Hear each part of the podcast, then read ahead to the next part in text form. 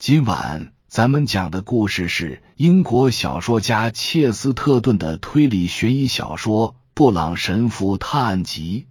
话接上回说到，就是通过他们受指控时表现出的激动情绪，神父回答：“你指的是什么？说确切点。如果你容我这么说的话。”布朗神父镇定自若的应道。我确实认为我有责任怀疑他们和其他各位。我确实怀疑克雷克先生，也确实怀疑维恩上尉。这是从我考虑他们犯罪的可能性或几率上来说的。我告诉他们我已经有了一些初步结论。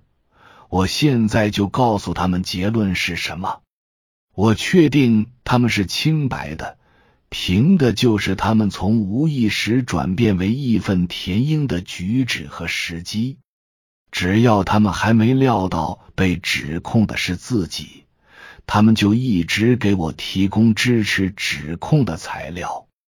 他们实际上向我解释了，如果是他们的话，会怎样实施这桩罪案。然后，当他们猛然意识到。被指控的是自己时，大为震惊，愤怒的大喊大叫。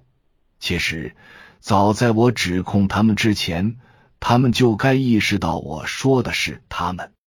可他们没有，这不是犯了罪的人该有的表现。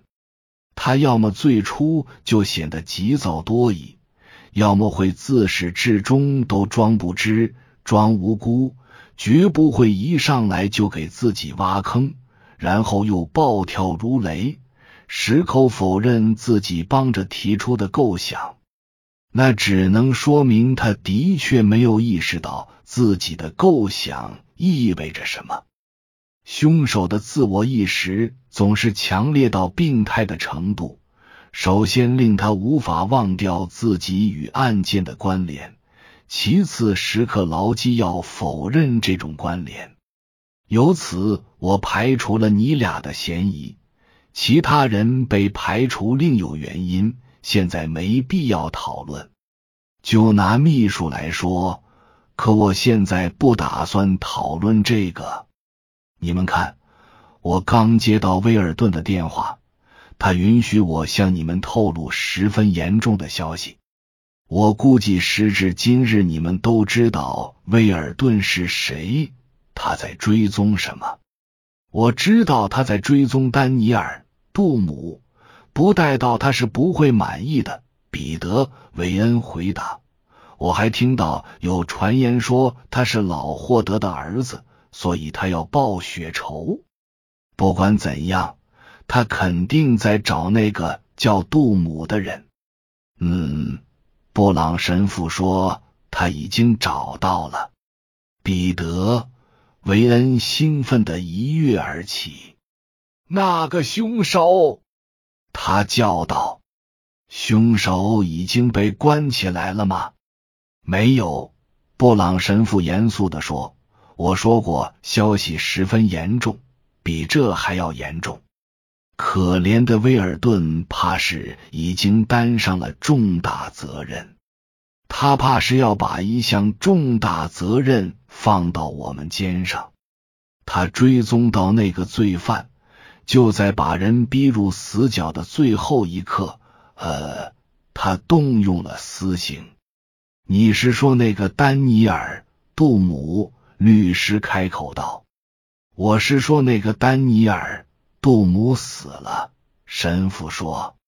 经过一番激烈的搏斗，威尔顿杀了他，罪有应得。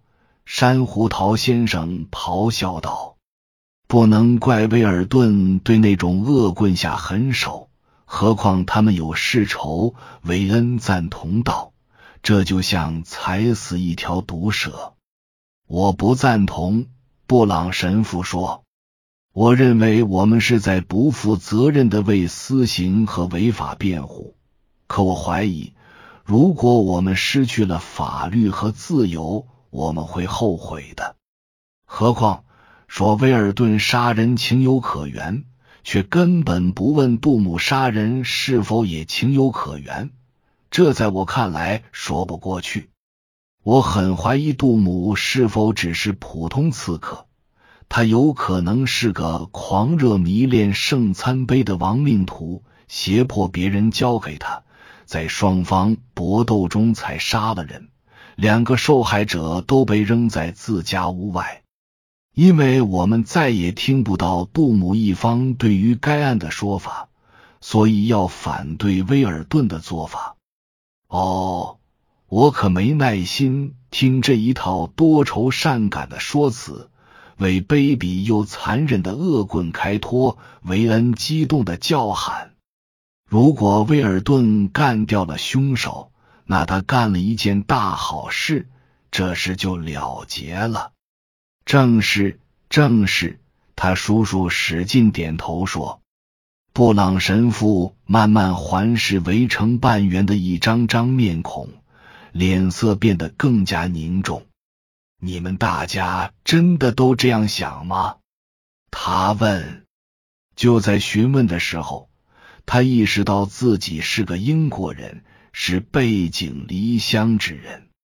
他意识到。自己置身于外国人之中，即便是在朋友之中，环绕那群外国人的是一种躁动的激情，是他本族人身上没有的，是这个西方国家能够造反、动用私刑，最重要的是能联合起来的更强烈的精神。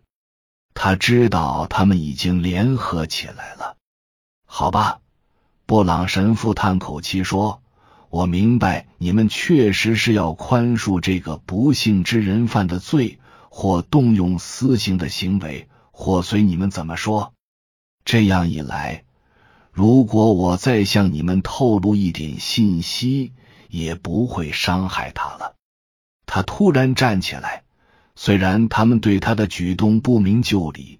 但此举似乎在某种程度上改变了屋内的气氛，或者说令大家感到了阵阵寒意。威尔顿杀杜姆的方式相当古怪，他开口道：“威尔顿怎么杀的他？”克雷克唐突的问。“用一支箭。”布朗神父说。暮色笼罩着这间长屋。从内室的大窗户射来的日光渐缩成一线微明，那个大富豪就死在那里。众人的眼睛几乎自动的慢慢转向内室，而全场依旧鸦雀无声。接着，克雷克扯开老麦的破锣，嗓子高声絮叨起来：“你什么意思？你什么意思？”布兰德·莫顿被一支箭杀死了。这个混蛋被一支箭杀死，被同一支箭。神父说，在同一时刻，又是一阵沉默，那种被压抑到几乎要爆发的沉默。小维恩随后说：“你是说，我是说，你们的朋友莫顿就是丹尼尔·杜姆。”布朗神父言之凿凿，不会再有第二个丹尼尔·杜姆。你们的朋友莫顿一直疯狂地追寻科普特碑，他曾经每天都当他是偶像来膜拜。在狂热的青春期，他未得到他真的杀死了两个人，只是我仍认为，在某种意义上，那属于抢劫过程中出现的意外。不管怎样，他得到了他。那个叫德雷奇的人知道这事，一直在敲诈他。但威尔顿穷追不舍的目的大不相同。我估计他是在进入这座房子以后才发现真相的。但不管怎么说，这起追杀是在这座房子里那个房间里了结的。他杀死了杀害他父亲的凶手。以上是由奶锅大叔给您播讲，感谢收听。每天晚上二十一点三十三分准时开聊。